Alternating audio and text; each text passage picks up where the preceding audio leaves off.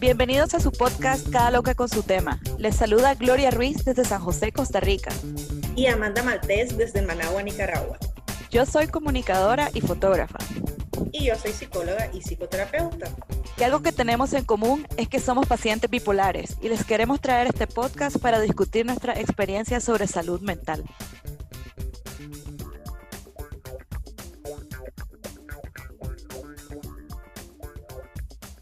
Bienvenidos y bienvenidas a nuestro tercer episodio de Cada Loca con su tema. Es un agrado para nosotras regresar a este espacio al cual estamos tomando mucho cariño. El día de hoy vamos a hablar sobre los costos que cada una de nosotros tiene en cuestión de nuestra salud mental. ¿Qué queremos decir con esto? Bueno, cada una de nosotros tiene diferentes terapeutas, psiquiatras, incluso tenemos distintos medicamentos aunque tengamos un mismo diagnóstico. Y es por eso que nos parece muy importante hacerles saber a ustedes cómo es este proceso, qué tal nos va, cuánto gastamos, incluso ciertos trucos que cada una de nosotros ha encontrado para bajar estos costos. Yo les voy a contar más adelante sobre cómo hago muchas veces para que mi factura de los medicamentos no salga tan exorbitante como podría salir todos los meses.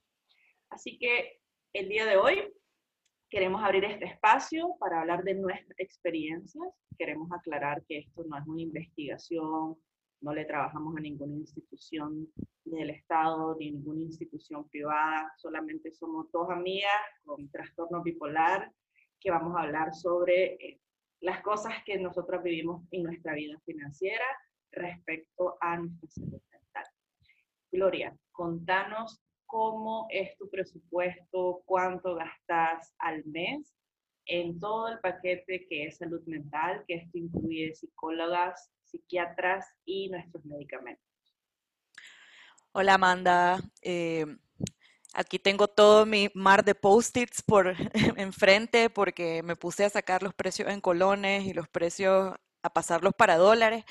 Eh, decidimos para este episodio que vamos a hablar sobre en moneda local y también en dólares para que se vea cómo, cómo es realmente la diferencia pero ya de entrada les digo de que Costa Rica más o menos los costos se duplican en casi todos los servicios y casi todos los medicamentos. Entonces, bueno, yo te cuento que yo tengo muchísima suerte porque eh, no solamente tengo un trabajo estable aquí en Costa Rica, que es una gran dicha porque la cosa está aquí golpeada también. O sea, Costa Rica no está exenta de la recesión económica que tenemos en Centroamérica. Eh, bueno, yo trabajo en Amazon, eso no es ningún secreto, y tuve la agradable sorpresa de darme cuenta de que cubren medicamentos y citas psiquiátricas y psicológicas. Eh, medicamentos, la póliza privada la cubre en un 90%. Eh, la cita psicológica ojo, psicología clínica, ¿verdad? No, no, es como que te cubre cosas muy esotéricas o, alternativas. Em, psiquiatría y psicología lo cubren un 65%, lo cual significa de que yo estoy pagando el 10% de medicamentos que compro por la vía privada estoy y estoy pagando 35% de las citas que tengo con mis profesionales de la salud, TICAS. Eh, por mi cuenta me cubro la profesional de la salud mental Nica que, que, veo por Zoom. Y también tengo otro súper gran privilegio que es que yo cotizo en la caja del Seguro Social costarricense. Y eso ha sido una súper gran bendición porque significa que dos de tres de mis medicamentos eh, yo los consigo por la caja. Eh, y no fue un proceso muy fregado porque ya venía con diagnósticos eh, y mi psiquiatra nicaragüense, bueno, mi psiquiatra que me veía en Nicaragua me hizo una nota para el psiquiatra tico y no se complicaron la vida. Entonces, en, en ese sentido, me siento como muy afortunada porque, digamos que con mi nivel adquisitivo, mis gastos y todo lo que tengo que poner yo para mi salud mental es algo que eh, definitivamente eh, sería inalcanzable para mí de no tener todos estos servicios a mi disposición, sobre todo el seguro eh, del, del trabajo, porque el tema de la caja es de que te ves con un psiquiatra de la caja como cada seis meses, de seis, de seis a ocho meses, a menos que seas un paciente, digamos, en riesgo. Y no tengo datos sobre la psicología por la caja, pero también es, o sea, las necesidades de una gran población en un, no necesariamente son cubiertas por el personal que, que ellos tienen a la disposición. Entonces, me imagino que se priorizan como casos graves y, cosas así. Y yo, pues, prefiero tener mi, psicología clínica eh, vista de manera privada. Entonces, yo creo de que podrías decirnos vos más o menos cuál es tu esquema. Bueno, realmente la Gloria y yo tenemos distintas condiciones. Creo que como nicaragüense, em, pues lamentablemente no tengo tantos privilegios como puede tener Gloria. Yo no trabajo en ninguna empresa privada. A mí me, corresponde pagar mi propio seguro, que para ser honesta he estado un poco rebelde respecto a eso. Pero no tengo un seguro que me cubra el porcentaje de mi psiquiatra, ni el porcentaje de mi psicóloga, ni mucho menos el porcentaje de mis medicamentos. A mí me corresponde pagar todas estas consultas y estos medicamentos por la parte privada. Y honestamente, sí es un gran privilegio para mí poder como de mantener y sostener todo el gasto, ¿verdad? Toda la, inversión. Yo lo veo como una inversión de la salud mental. Para mí es una inversión estar en terapia, para mí es una inversión y donde mi psiquiatra, evidentemente para mí es una necesidad de primera mano el tener que sostener mis medicamentos a largo plazo. Creo que es súper importante que hablemos, Gloria, sobre cuánto específicamente gastamos. Y no los vamos a hacer con un con una intención de vayan, ellas pueden pagarlo, porque realmente ambas estamos conscientes que estos privilegios son privilegios que no todas las personas tienen la oportunidad de poder pagarse todas las cosas que nosotras pagamos, pero que honestamente les soy honesta y soy muy franca con lo que les voy a decir. Para mí es como el paquete de mi presupuesto que sé que tengo que buscar por donde sea para poder pagar todas las cosas que me corresponden al mes. Tengo un hijo también, entonces mi salud mental y mi hijo son como los presupuestos que tienen que salir de mi bolsa mensual sí o sí. Yo les cuento que el psiquiatra en Nicaragua generalmente cuesta entre 40 dólares, 50 dólares, hay de 80 dólares, o sea, hay psiquiatras de psiquiatra. Mi psiquiatra es de 40 dólares, pues, o sea, me he sentido cómodo ahí. Mi psicóloga, eh, la cada sesión cuesta 30 dólares, la veo dos o tres veces al mes, a veces la veo una vez, depende cómo me siento honestamente, porque uno también cuando no está tan en crisis, voy dos o tres veces al mes, según cómo me vaya sintiendo. La verdad es que, por ejemplo, este mes la voy a ver un mes, porque no sé si alguna vez, eh, bueno, creo que en el podcast, en el primer podcast les comentaba que una de mis terapeutas es de una organización que se llama Aguas Bravas. Aguas Bravas es una organización que se dedica a atender a mujeres víctimas de abuso sexual. Em, es una atención gratuita, son mujeres preparadas en este tema, entonces yo llevo un programa con ellas que dura dos años y estoy a la mitad casi del programa. Ellas no me cobran y la veo dos veces al mes. Realmente para mí eso es como, uff, no tienen idea cómo me hace sentir bien porque son temas de mi vida que yo necesito trabajar. Em, y por otro lado tengo a mi otra psicóloga que cobra los 30 dólares y la otra terapeuta que cobra 25, más mi psiquiatra que cobra 40 dólares. Y ahí tenemos una gran cantidad mensual y ahí me falta incluir mi canasta básica de medicamentos mensuales, o sea, es como tiene que estar sí o sí. La que te apina, que es el antipsicótico que tomo por las noches, cuesta entre 25 a 28 dólares, depende de la farmacia donde lo consiga, porque a veces está como medio complicado en estos últimos tiempos poder conseguir la que te apina. Gracias a la vida, mi papá es médico, y me ha ayudado en todo este año a conseguir mi quetiapina y la carbamazepina, que es otro medicamento que tomo que gasto entre 30 a 40 dólares al mes más o menos. Si consigo de las más baratas, que es muy difícil porque aparentemente en Nicaragua no está entrando esta carbamazepina, que es como la más baratieri, por así decir, me costaría 20 dólares al mes. Y mi papá también me está consiguiendo la carbamazepina por los visitadores médicos amigos que él tiene. Y el medicamento más caro que tomo son mis antidepresivos, que se llama Wellbutrin, que la cajita me cuesta 45 dólares. O sea, es caro. Imagínense, 45 dólares son como que 2.000, 1.800 pesos, más o menos. Entonces, eso hace un total de que yo gaste alrededor de 200, 205 dólares más o menos.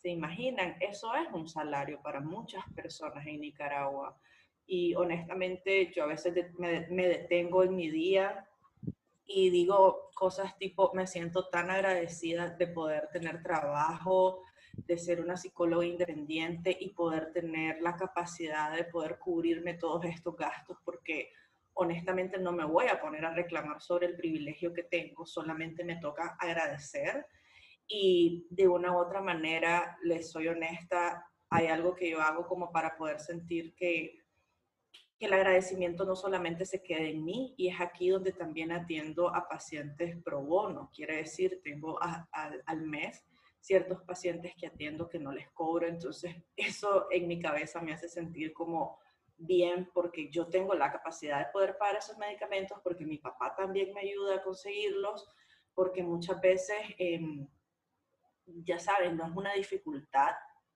y siento de que otras personas sí no tienen este privilegio y que la psicología, aquí hablo como psicóloga, en la psicología tendríamos que tener accesos todos, o sea, todos tendríamos que tener el privilegio de poder ir a un terapeuta. Me encantaría que todos tuviéramos como el privilegio de tener a nuestro psiquiatra, de, de hacer este chequeo como algo natural, como cuando vas donde un médico internista a revisarte, y donde un psiquiatra a ver qué onda, qué está pasando conmigo. Entonces, esos son mis gastos mensuales, 200, 210 dólares al mes. Es bastante dinero, la verdad. Em, y seguramente si viviera en Costa Rica como lo hace Gloria, tendría que duplicar esta cantidad que yo gasto aquí en Nicaragua. Bueno, eh, yo saqué como todos los números aquí. Yo estoy tomando tres medicamentos, ya hablamos de que gracias a la caja, eh, dos de ellos no, no necesito comprarlos. Estos son el carbonato de litio y el valproato de sodio, creo. Epival es su nombre comercial. La Epival eh, de, de la que yo necesito cuesta un mes de pastilla 29.865 colones. Eh, y con el litio son 10.620. Ya en esas dos estamos hablando como de alrededor de 60 dólares. Y la ketiapina que yo tomo aquí en Costa Rica, como es de la, como es de la, de la dosis más alta de 300 miligramos, la caja cuesta 72.270 colones, que son como ciento, un poco menos de 130 dólares. Estamos hablando que si yo tomara, o sea, si yo pagara todos mis medicamentos por mí misma, eh, sin ayuda de la caja o del subsidio del seguro, estamos hablando que solamente en esos tres fármacos eh, gastaría 185.76 dólares al mes. Y, está, y si yo tuviera una cita psiquiátrica que me cuesta 65 mil colones, que son alrededor de 110 dólares, y una cita de psicología clínica, que la psicóloga clínica acá cuesta 44 mil colones, que son, eh, bueno, entre sumados los dos serían 179 dólares. O sea, estamos hablando de que en esas dos, en, entre tratamientos eh, de terapia y fármacos, todos sumados se vuelven 414 dólares al mes. Si no tuviera ni la ayuda de la caja, y no tuviera la ayuda de mi seguro médico privado. Y estamos hablando que, pero algo que quiero que nosotras también hablemos, que en nuestro próximo episodio vamos a hablar sobre la primera cita que tenemos donde un psicólogo y un psiquiatra. Pero algo que quiero que, que queden claro es de que estos costos varían. O sea, hay un mes que gastas más, hay un mes que gastas menos. El costo fijo siempre son los medicamentos, si, si los tenés fijos. Pero si, por ejemplo, vos ya tenés un diagnóstico psiquiátrico y tenés como citas, digamos, de mantenimiento, eh, no tenés que ir al psiquiatra cada dos, tres meses. A ver, yo voy cada cinco o seis meses. Ahora que me acaban de bajar a uno de mis medicamentos, voy a ir dentro de dos meses para que ella me observe y veamos cómo mi cuerpo está reaccionando a ese cambio. Y eso lo estoy haciendo porque el, si bien me está sirviendo súper bien el fármaco, el efecto secundario está siendo bien molesto. Entonces, eso también tiene que ver bastante. A veces uno, como Amanda dijo, uno ve a la terapeuta dos veces al mes, a veces tres veces. También va dependiendo de las circunstancias de tu vida. Si estás pasando por muchas cosas y estás abrumado, es más normal de que necesites apoyo. Pero si estás teniendo un momento en el que las cosas están fluyendo bastante bien y, no tenés mucho estrés, no tenés muchos cambios en tu vida, no necesariamente tenés a fuerza que ir a sentarte delante de, tu psicóloga, a menos que tengas un plan establecido que estén tocando ciertos temas en ciertas sesiones. Pues.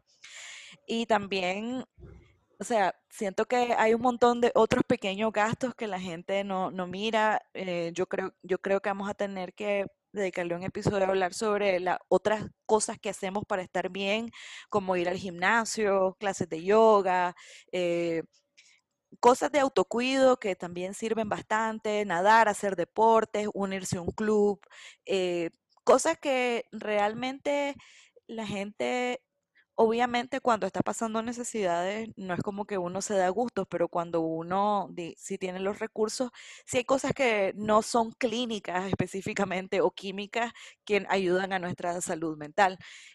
Pero también eso significa dinero. Entonces, eh, vos más o menos en porcentaje, Amanda, ¿cuánto sentís que vos le dedicas a, de tu, el salario pues que vos te das a vos misma como emprendedora?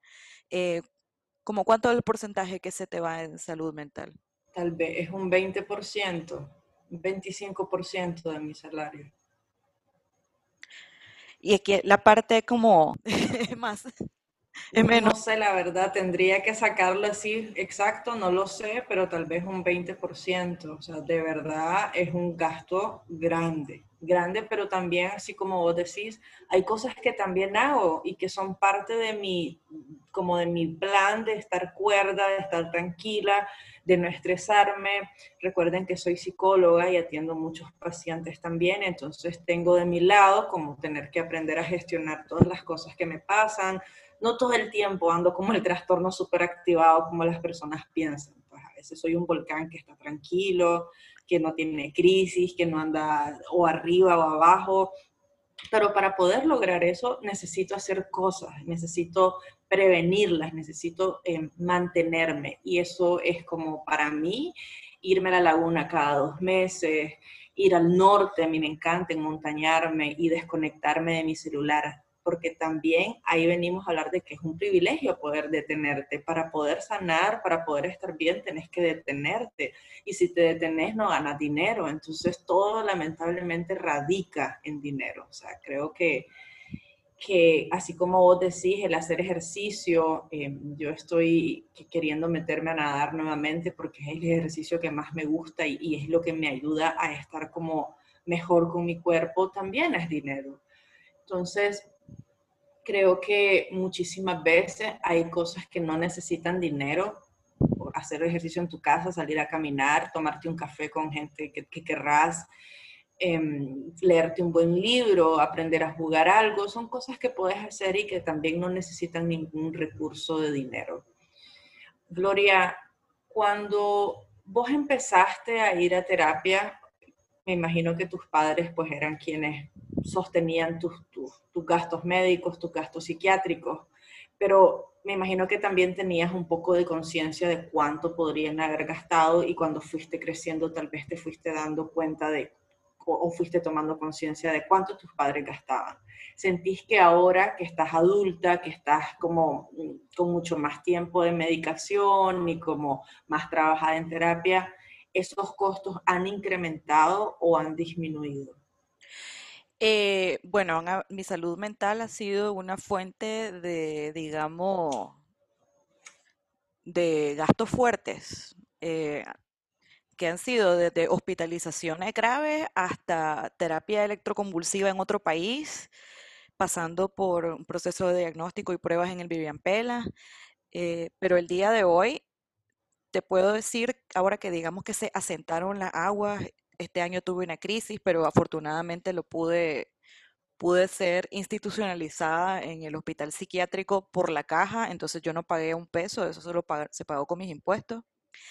Yo ahorita te puedo decir que de esos 414 dólares que yo estaría gastando, bueno, invirtiendo, poniendo de, de lo que gano, que es como más del 40% de mi salario, yo en general pago con psiquiatra, si me toca psiquiatra ese mes, 131 dólares alrededor de eso. Y si no me toca psiquiatra son 87.73 dólares. Estamos hablando que es incluso menos de lo que en algún momento estuve pagando en, Nicaragua cuando me estaba viendo, o casi que lo mismo. Pero eso también tiene que ver con que yo llevo muchos años de intervenciones, muchos años de varias terapias, eh, y en algún momento pues las cosas comienzan a, digamos, tener su propio ritmo, pues la gente ya, ya cuando tenés un montón de tiempo de estar en ciertas terapias, ya tu vida se va acomodando, ya digamos que, por ejemplo, por darte un ejemplo, no, no quiero aquí que la gente salte, ¿verdad? Eh, el hecho de haber dejado de beber este año hizo que mis finanzas personales o sea, mis finanzas personales se esclarecieron, ahora salió como que empezó a llover dinero y solo fue ese pequeño cambio de mi vida, o sea, solamente decir no voy a beber en mi vida diaria, solo voy a beber cuando esté de vacaciones y, no esté en mi, digamos, en mi régimen diario, del día a día, del trabajar, el descansar, y el descansar, porque descansar es un trabajo cuando soy bipolar. Este, entonces yo te puedo decir de que estoy en un momento en el que afortunadamente como adulta no solamente ya puedo costearme mi salud mental yo, yo por mi cuenta, sino que también puedo tener la estabilidad para poder hacer mi presupuesto, para poder realmente ver fríamente las cosas que gasto y, y, trabajar en las emociones de las finanzas personales, porque este era un tema que, no te voy a mentir, a mí me robaba el sueño. Yo me miraba a los 21 años que mi, que mi mamá pagaba 35, 40 dólares al doctor Salmerón, que en ese momento me parecía un montón de dinero, pero es que aquí pues todo es caro, entonces 40 dólares como, ay, no hay falla. Eh, y yo no o sea, yo no miraba un futuro delante de mí en el que yo pudiera valerme por mí misma. Yo me miraba, yo lo miraba todo gris, yo lo miraba todo como que iba a tener que escoger entre comer o comprarme mis medicamentos. O sea, no tenía un concepto de abundancia, no tenía un concepto de confiar en mis habilidades y que mis habilidades me sostuvieran. No, no veía, no miraba un futuro en el que yo estuviera lo suficientemente bien para poder digamos, tener metas a corto, mediano y largo plazo, eh, tomar decisiones sobre mis terapias que no sean impulsivas, no dejar una terapia, sino, sino decir, creo que me siento estancada en el proceso, ¿será que lo seguimos? ¿Será que concluimos? Al final decidimos cambiar, el, eh, cambiar digamos, la, la dirección de, la de esa terapia. Eh, pero ya no fue dejarla tirada, pues ya fue realmente como planear el futuro. Y entonces yo siento de que aquí es como el huevo y la gallina, porque hay gente que está pasando por unos momentos críticos porque la gente normalmente llega en crisis a los lugares. La gente llega en crisis al psiquiatra, la gente llega en crisis al psicólogo, entonces no es el momento como que vamos a planear tus finanzas para, para hacerte un esquema en el que vos puedas sostener eh, tu vida y tu terapia. Claro que no, la gente, la gente llega o que se quiere morir o que, o, que piensa que tiene, sus problemas no tienen solución. Y entonces yo sentí bastante que yo decía, doctor Salmerón, yo no sé cómo voy a hacer para pagarme mis cosas yo cuando, cuando, pues, cuando salga de, de, de la casa de mis padres. Y este año, aún en crisis, así literal, de institucionalizada, que que no, que tuvieron que firmarme varios médicos para que saliera de ahí. Yo fui la que vino acá a terminar mi incapacidad a la casa y a mantener a mi mamá durante todo lo que ha sido el 2020, que mi mamá ha estado aquí conmigo. O sea, yo, y ahora era como, ahora yo soy la que mi mamá dice, ay, compremos eso, y hay comida en la casa. Pero más allá de las bromas, realmente es como el huevo y la gallina, porque yo siento de que uno, uno no puede tener un norte en crisis sobre cómo se va a costear sus cosas. Y yo siento de que esa es como la importancia de, de poder empezar un proceso y quedarnos el suficiente tiempo como para estabilizarnos y como para poder tener más claridad en esas cosas, porque al final hay algo que, bueno, este año para mí fue súper revolucionario en toda su forma, eh, pero algo que yo, yo siento que intuyo que es algo de, de, que este año nos volvimos muy cercanas, la, la Amanda y yo, es que la, la, Amanda tiene una mentalidad de abundancia, pero increíble. Sí, es como, ella, ella sabe, ella sabe que se, las cosas se van a dar y yo, me, y yo me di cuenta con eso de que yo no era así y que siempre tenía como lo contrario, que es la mentalidad de escasez. Y, y la mentalidad de escasez no solo significa dinero, sino que también significa meta y significa un montón de fuerza de voluntad, significa productividad, que todos son temas que requieren casi que episodios del, del podcast. Incluso me puse a trabajarlo con este tema, este, con este tema energético de los chakras, que el chakra de, de, de las finanzas personales, el chakra raíz, porque de donde, de donde las cosas surgen, de lo que, o sea, el dinero realmente es lo que, en lo que lo transformamos y está también bastante en la cabeza ver cómo resolvemos las cosas, pues. Pero bueno, no es para ponernos esotéricas del todo, simplemente como para darle dimensión a que en un momento, o sea, uno puede pensar de que no puede con todo. Y es muy normal sentir que uno no puede con todo, porque, o sea, imagínate que, que venís a Costa Rica y te dicen que tu medicamento más importante vale 130 dólares, no jodas. a mí me dio, o sea, la primera vez que lo coticé en una farmacia casi me da, casi me da el yuyu a mí.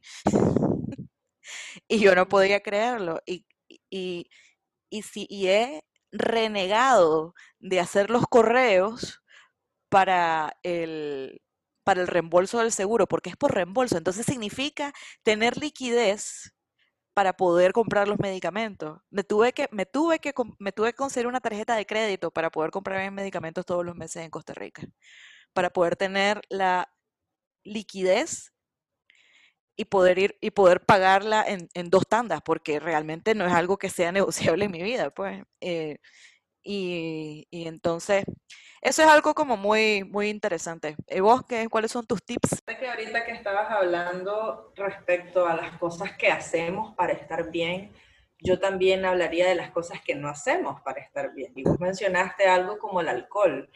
Literalmente tengo cuatro años de no beber alcohol a lo estúpido, como solía beber cuando era más joven. Eh, creo que no es ninguna, ninguna ninguna sorpresa o no miento respecto a este tema, pues soy alcohólica, solamente que ahora soy alcohólica en seca. Desde que dejé de tomar, mi vida de mis finanzas cambió, porque yo gastaba un montón de dinero. Todo lo que gasto en salud mental ahora, yo lo gastaba en alcohol para esos entonces. Entonces, bastó con que yo dejara de tomar para que yo pudiera garantizarme todo mi paquete mensual de todos mis Mm, profesionales de la salud mental y de, mis medicamentos. Y también otra cosa que me ayudó un montón en mis finanzas personales, y esto es algo muy de una bipolar em, que no es la gloria, claramente, porque lo que sucede conmigo es que cuando yo entro en hipomanía o ando en manía, me da por gastar mucho, mucho dinero. Puedo tener una tarjeta de crédito y voy a gastar en cualquier cosa solamente porque yo pienso que puedo contra el mundo y que, y que no sé, que me va a caer una tonelada de reales por cuenta y que la tarjeta de crédito se va a pagar sola.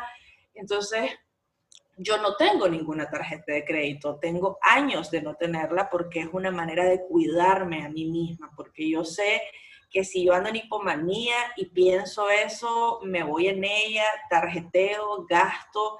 la Gloria dice que tengo una mentalidad de abundancia y la tengo y la he aprendido a tener desde el aprendizaje y la tranquilidad de saber de que yo también soy capaz de generar recursos y tener dinero y poder tener muchas metas, pero no me funciona esa mentalidad de abundancia cuando ando en hipomanía teniendo una tarjeta de crédito. Si se fijan, somos dos bipolares que tenemos maneras de responder muy distintas también, porque a veces la Gloria me habla de sus cuentas y de, mira, estoy en cero con la tarjeta, me fue, me fue súper bien este mes. O sea, yo también, yo llevo un presupuesto, yo escribo mis gastos, pero sé que si tuviera una tarjeta, posiblemente sería un desorden para mi vida. Una de las cosas que yo he encontrado como para aminorar mi gasto es ir de farmacia en farmacia a preguntar cuánto cuesta mi medicamento y me quedo donde el medicamento esté más barato. Porque, o sea, hay farmacias que sin mentiras le suben 300 córdobas de un solo a un medicamento. Y te das cuenta que en la farmacia que no fuiste, a los años después, el medicamento estaba más barato. Entonces, yo siempre cotizo en todas las farmacias, me quedo con la farmacia más barata. Y también cotizo a mi psiquiatra, o sea, eso lo podemos hacer, no se trata de que de que, ay, yo quisiera poder pagarme un, psiquiatra de 100 dólares que tenga un millón de doctorados en no sé qué, pero también me puedo ir con el psiquiatra que no cobra caro, que es muy bueno, que es recomendado, y me quedo con el que esté en mis posibilidades. En este caso me quedo con el que cobra 40 dólares. También puedes cotizar psicólogas, no todas las psicólogas valen lo mismo. Por ejemplo, hay psicólogas de 20 dólares, 25, 30, 40, 50. Conozco a una que cobra 70. O sea, va a depender de tus necesidades, de cuánta es tu capacidad de pago también. Porque recordemos que eh, no es algo que vas a hacer todos los días tampoco, ni todas las semanas. Sí lo vas a hacer mensual, sí vas a tener que mantener tu constancia, pero a medida que trabajes en terapia y que tus medicamentos empiecen a hacer efecto, claramente vas a tener más orden y eso te va a traer orden y tranquilidad porque a mí me encanta esto de em, cuando vos entras a una casa y ves que todo está en desorden y sucio y tirado, lo primero que a mí se me ocurre es, así también está tu cabeza. Así anda llena de pensamientos, llena de un montón de cosas. Entonces, si tu casa está sucia y dispersa y desordenada y no sabes cómo empezar a ordenarla, así anda tu cabeza. Entonces, miremoslo desde el otro punto. A medida que vayas trabajando en terapia y tus medicamentos empiecen a regular tus neurotransmisores y empiecen a funcionar mejor, vos te vas a ordenar, vas a ser una persona más determinada, vas a ser una persona que va a decir, bueno, esto me mantiene cuerda, esto me hace bien, no es un gasto, sino es una inversión, porque al final pregúntense, que a todos nos corresponde como saber cómo sostener a este ser humano que andamos cargando todos los días, que no es fácil. Vivimos en un mundo en el que estamos patas para arriba y quienes viven en Nicaragua, nuestro contexto y nuestra realidad es súper estresante, llena de incertidumbre, con un montón de duelos no sanados. Entonces, en cuanto yo empiezo a sentir que me hace sentir bien estar en terapia y mis medicamentos, es lo que necesito aprender a sostener. Y cada uno de nosotros va a ir encontrando recursos para poder darle como respuesta económica a esa situación. Pues yo la verdad es que le voy a ser honesta, no es algo que yo, yo, yo sepa manejar eh, desde el primer día, me ha correspondido aprender a hacerlo y me ha ayudado la gloria, porque la gloria me ayudaba en cuestión de calmate, este medicamento va a hacer efecto, porque al inicio uno se sofoca porque no se siente bien y empieza a decir, ¿y para qué gasto tantos reales si me siento peor? Pero el medicamento va adaptándose, entonces también es súper bueno tener alguien que te esté diciendo, tranquila, dale su espacio, no está gastando dinero solamente porque sí, el inicio de este medicamento te va a traer un montón de efectos secundarios, pero eso es normal. Bueno, y también solamente quisiera agregar de que yo quisiera que cada vez fuera más frecuente que los padres y la familia apoyen de una manera abierta a una persona en crisis o a una persona que está empezando a tomar sus medicamentos. Porque yo no te puedo comenzar a explicar cómo las cosas comenzaron a caminar a 100 veces más rápido una vez que mis padres de verdad estaban claros de lo grave que era mi situación. Y tomó, desafortunadamente, un intento de suicidio casi exitoso, del cual salí de milagro, esa es una historia para otro episodio, eh, con mi psiquiatra diciéndole a mi mamá, si usted no, si usted no le hace terapia electroconvulsiva, ella va a recaer. Apenas tenga fuerza para levantarse, porque no me podía ni levantar. Entonces, mi, papá buscó por cielo y tierra la plata para que me fueran a, a hacer el procedimiento en El Salvador. Es un procedimiento que tiene como una fama muy rara porque la gente lo mira como bien medieval, pero les prometo que no es nada doloroso ni, ni, ni, tortuoso y es un, de hecho es uno de los métodos para atender a personas en crisis sin droga más seguros que hay, incluso para embarazadas. Ese es un dato que me lo dio mi psiquiatra. Pero costó miles de dólares. Y si yo hubiera estado, digamos, viviendo en Costa Rica y cotizando en la caja, no me hubiera costado ni un peso. Entonces, eso eso es algo que quiero agregar y también con la crisis del 2018 en Nicaragua, eh, yo tenía un año de estar mejor, bastante mejor, tomando litio y de repente el litio desapareció del mercado. Y gracias a que tengo un tío en Estados Unidos que es médico, él me mandó un año de litio. O sea, me mandó mil pastillas de litio. mil pastillas de litio, eh, incluso me, todavía tengo acá, porque después conseguimos en El Salvador también. Entonces realmente a veces, a veces toma una aldea sanarnos. O sea, realmente todos estamos interconectados, todos nos necesitamos lo uno a lo otro.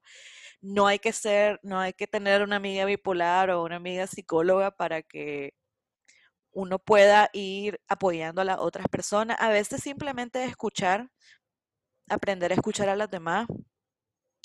En el tema, en el tema financiero, eh, apoyar a las personas que están teniendo reestructuraciones en sus finanzas, recordarles que sus metas son importantes. Eh, si alguien tiene problemas de dinero y está queriendo como costear sus medicamentos, por favor no le diga, ay, pero vayamos a tal lugar, solo hoy. Respeten, por favor, eso, apoyen a sus amigos, en serio. Y yo creo de que el tema material en Nicaragua es siempre muy estresante porque como somos el segundo país más pobre de Latinoamérica, realmente hay mucha carencia a nuestro alrededor, pero yo creo que se pueden construir las cosas como pasito a pasito y, y al final creo que eso es lo que, lo que importa en realidad. Entonces, vamos concluyendo. También otra cosa que me parece súper importante sobre la resistencia de tomar medicamentos, Gloria, es que las personas me dicen, pero es que no tengo reales, Amanda, para gastar mil pesos mensualmente en esas pastillas o dos mil pesos. Entonces yo, es como, en serio, te gastas en una sentada en un bar 400 pesos, vas dos veces a la semana posiblemente a un bar, son 800 córdobas, sacarle pluma, perfectamente puedes tomar tu medicamento yo creo que esto es una cuestión de prioridades. Si hay algo que me ha ayudado a tomar conciencia de mi finanza es que como no tengo un seguro, que yo sienta pues como, ya saben, me agarró la loquera, me dio psicosis, me disparé. Eh, el hospital que tenemos aquí es el hospital psiquiátrico, hay clínicas privadas también. Entonces yo tengo un fondo de emergencias que está destinado a mis gastos médicos psiquiátricos si en caso que yo los necesitara. Porque eso me da a mí una tranquilidad de decir, bueno, si un día eh, entro en crisis, tengo para pagar por lo menos la estancia, pues en el hotel psiquiátrico o en una clínica psiquiátrica.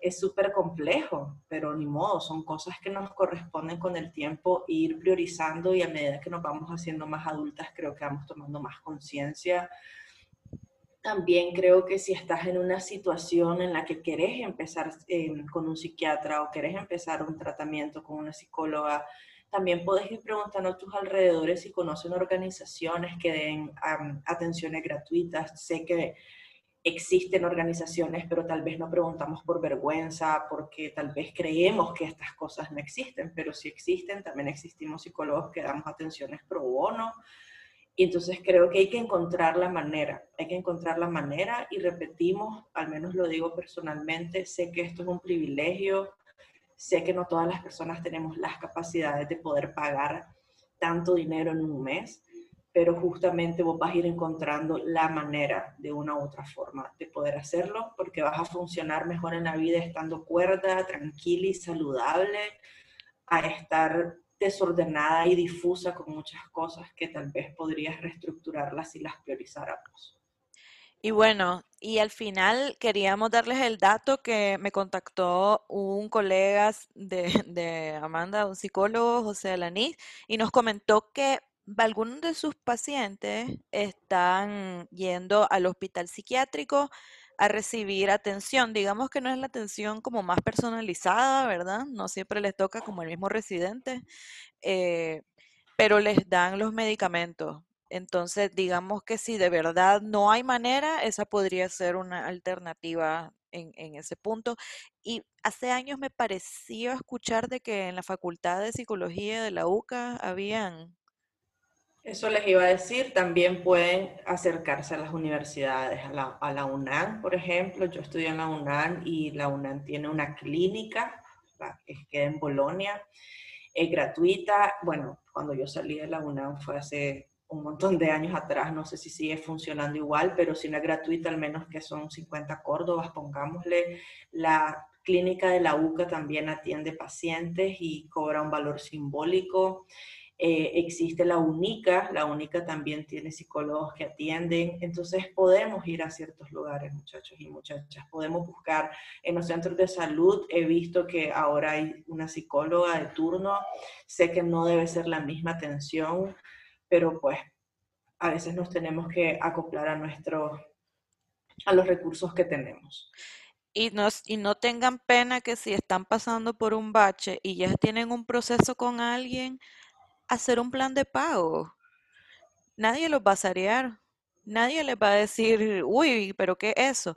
Normalmente las psicólogas y los psicólogos, si pueden, van a ayudarte.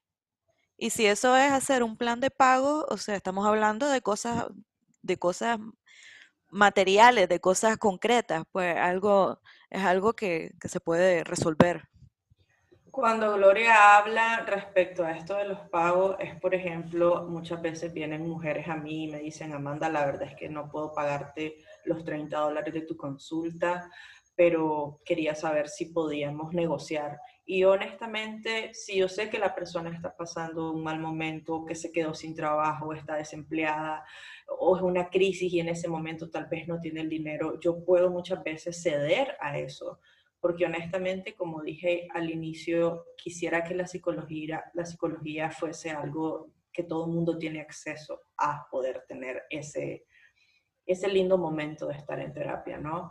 Entonces también de mi lado yo quisiera poder tener como más recursos económicos y atender a más personas sin, sin costo, pero bueno, yo también como y tengo un hijo y tengo gastos que hacer y como escuchan tengo una gran factura mensual para poder estar bien con mi salud mental y poder trabajar.